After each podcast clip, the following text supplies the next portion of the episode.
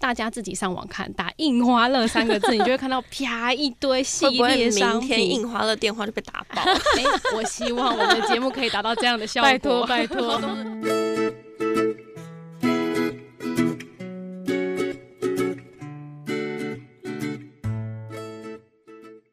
Hello，大家好，欢迎收听今天的节目。别叫我文青，我是雅雅。啊我是安安，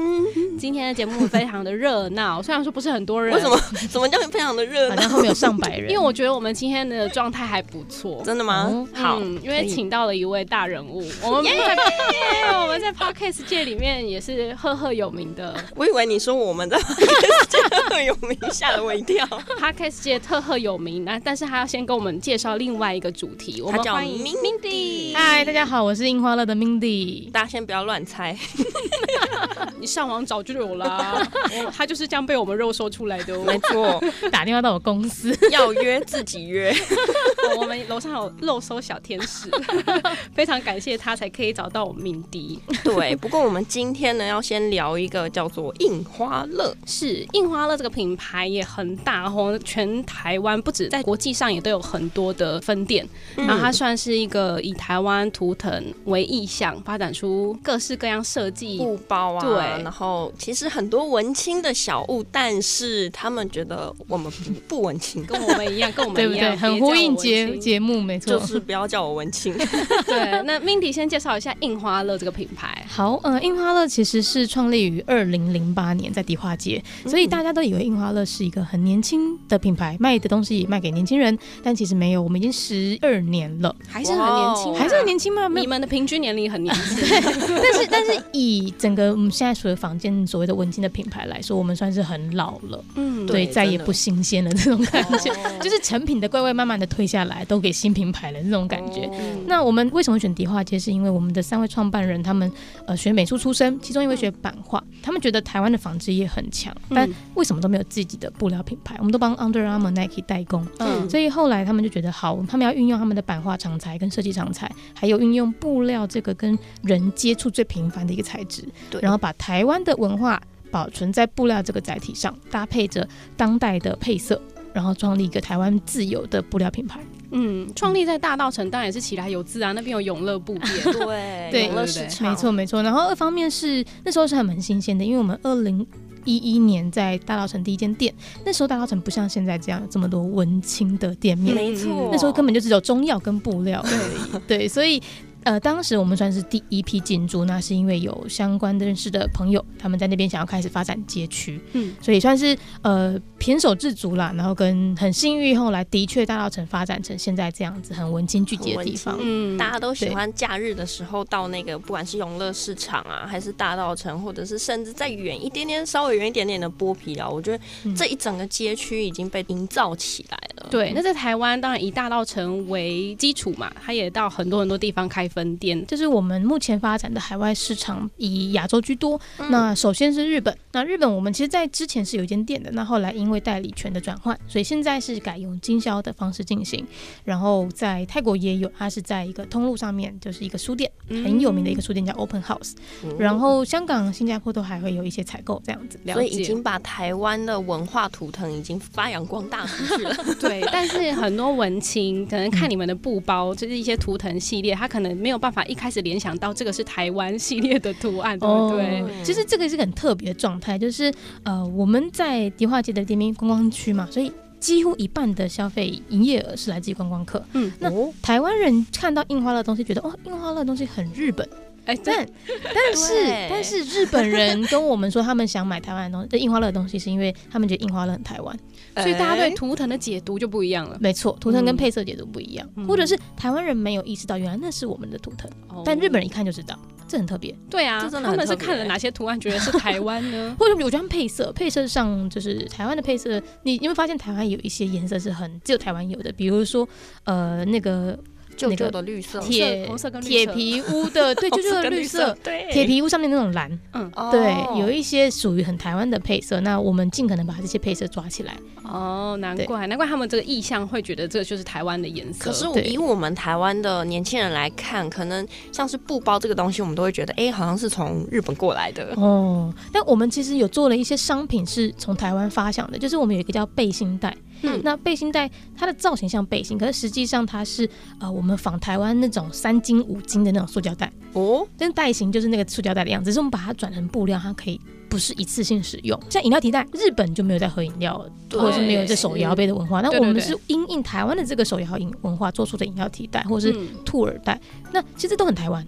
对，只是真的大家没有意识到说我要用布料来做这 些事情。嗯，应该说台湾的元素被不同的转换成一个不同的形式展现在大家的面前。是，那其实大家自己上网看，打“印花乐”三个字，你就会看到啪一堆系会不会列商品。明 天印花的电话就被打爆？哎、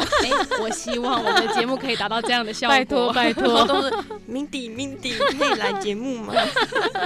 好，然后当然这个产品的部分大家自己上网去看了。我们今天想要跟 Mindy 谈谈的就是，其实 Mindy 是在里面当业务，所以这个业务的部分就会接触到呃很多的大企业或者是一些品牌。嗯今天你也特别想要跟大家分享这个，对不对？对，因为呃，我自己本身在印花乐，我们说印花乐假设有两个面向，一个是 B to C，就是我们嗯开门市卖商品，就是嗯消费者会直接看到；那另外一个面向是 B to B，那嗯呃，有些企业在我们的门市看到啊，印花乐可以这样设计，然后可以做出这样类型的商品，那你们可不可以大量制造呢？可不可以帮我设计属于我这间公司或我这个品牌的 pattern？纪那念品，对，纪念品或者是广宣品等等。嗯那所以后来就呃因应而生了这个 B to B 的部门，那我就是这个部门的业务。哦所以印花乐所有 to B 的面向都是由我来负责。那呃，这就衍生出另外一个很有趣的形态，就是呃，我一样呼应到这个节目，这节目叫做比较文青。嗯，对，那我们其实，在做 to C 的商品的时候，我们没有要特别打文青。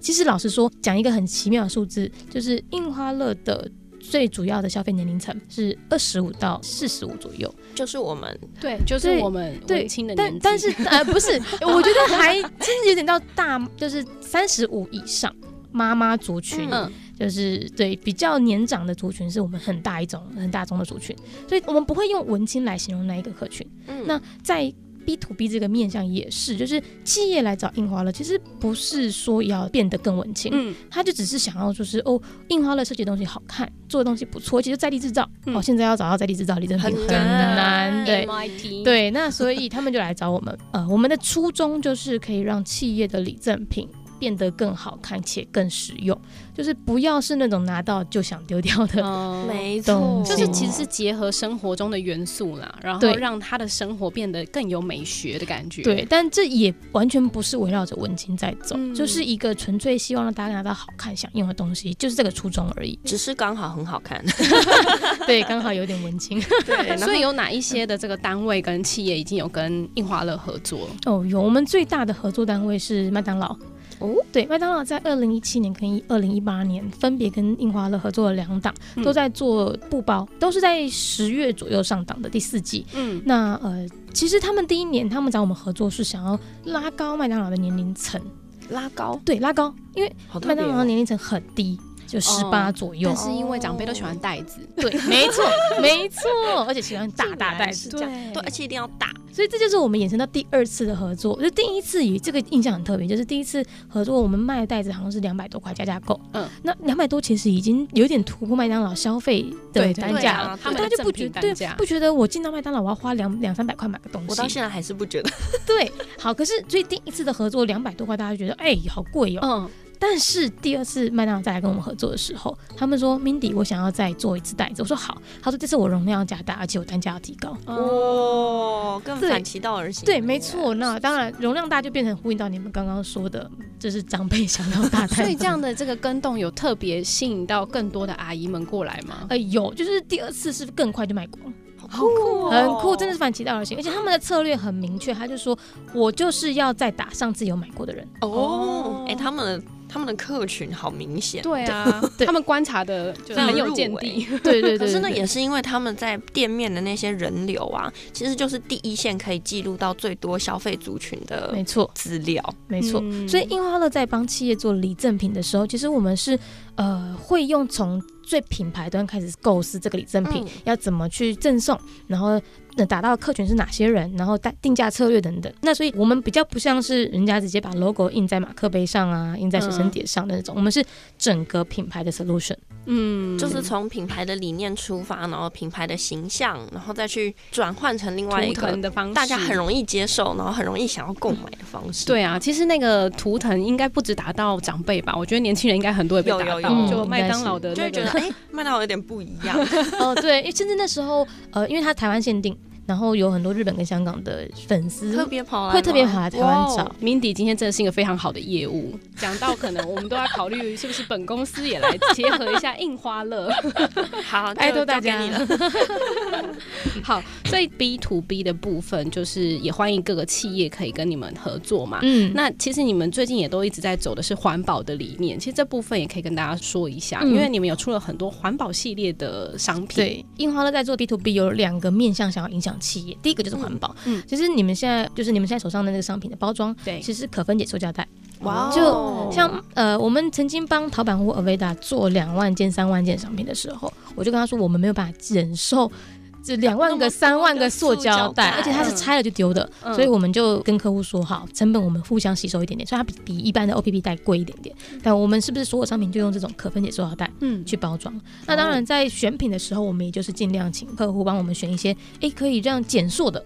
饮料提袋，或者是布包类，或者小背心袋等等购物袋，让呃让他们很广大的影响力，比如说麦当劳、淘宝屋，嗯，他们的客户很大众嘛，嗯让他们的影响力去影响他的消费者，知道说以后我就是带着这块碗筷，然后去去餐厅用餐这样。嗯这是第一个面向，第二个面向我想特别提的就是，我们不止台湾制造，我们的产能大概有一半都是弱势工坊制造。嗯嗯哦，对，那弱势工坊也不是就是呃，不像什么残疾 人是没有啦，不要这样子，就是说呃，我们现在目前有两个长期合作的工坊，第一个是在高雄山林乡，讲山林可能大家不太知道，讲小林村大家就知道了。是嗯他们是小林村迁村之后，政府安置在隔壁的地叫做山林乡。那因为他们没有农地，所以就重新学车缝来有工作。嗯那我们的麦当劳包其实就是全部包给山林的那个工作室做的。嗯另外工作室在嘉义，它是呃由一些功能缺失的妈妈们组成的。它本来是世界展望会，本来想要来教一些边青边缘青少年小朋友们。嗯嗯后来发现，哎、其实真正的源头问题在于家妈妈庭对家庭，比如说卡债，无法正常上下班接送，嗯对，那呃或者是隔代教养，所以他们就把妈妈们集结起来，那我教你们学车缝，然后印花乐就发很简单的订单给他们，慢慢的累积他们的车缝技巧。所以现在这样子的一个，呃，我们不讲弱势哈，我们讲在地产能，嗯我们其实已经来到了印花大概一半左右的产能，然后。哦如果有企业愿意给时间，然后给高一点点的预算，我们甚至跟企业说，要不然这样，我全部把产能就是那种弱势工坊，请帮你们车，那也可以做行销宣传。，对，像星巴克、麦当劳，甚至联合劝募等等，都是可以这样子去操作的。哎、很棒哎、又环保又有美学，然然后后哦又帮又有企公业益着想，真的这真的帮那个企业，就是通常大企业里面会有一个组别叫 CSR 做对 CSR 的组别，对这真的是帮他们解决了一个很大的问 题。对对 对，所以我们现在也在推这件事情，嗯就是所谓的产能气作。人家都说只有农作物可以气作，但其嗯实车缝妈妈的工也可以气作，因为我们现在在帮车缝妈妈有一个。很大的问题就是大企业单来得快，去得也不是去得也快，就是它有大小月之分。对那突然间你一个月要给他要他车个上百万的的案子，他也车不完，对对然后他又有一段一两个月又没大有家要案记子得了。分散一点 啊。对对对，所以我们现在在跟企业讲的这件事情，你要不要包产能来让这些妈妈们有稳定的收入？嗯嗯，好。真的听完之后，有没有都想加入印花嗯乐了呢？ 有这个业务真的是选的很好呢。 很 会推，好了，不管怎么样，也邀请大家认识印花乐这个品牌，因为是在地的品牌，然后又有台湾意象的图腾，又美。那又有做公益这件事情，嗯然后可以在地产能之后，帮助我们自己在地的阿姨们啊对，或者是我们自己在地的年轻人，没因为错，没错员。工很多都是年轻人。呃，我们是，然后工超坊的年轻话，的他们也会聘年轻人，其实鼓励年轻人回乡帮忙这些妈真妈。，的，那听完了之后呢，赶快上网搜寻印花乐。那今天谢谢我们的 Mindy 嗨谢谢来 Mindy 介绍印花乐的这个谢内容。谢你们，大家要多多找印花乐来增加台湾自己的 GDP 啊，好像也是没嗯错对不对？没错。下次就把我的脸都印在印花乐啊，这样子可袋上能呃呃数量可能少，做少一点 好了。好做了小一点。等我们这个节目如果厉害一点的话，希望别叫我文青，也可以制作自己的 周边印花乐商包品包。没有问题。好了，我们谢谢明迪，谢谢谢谢谢。嗯，今天的节目好好听哦。想要跟可爱的安安或雅雅互动聊天，或有展览活动募资的讯息提供，记得上别叫我文青粉丝专业下一集 coming soon。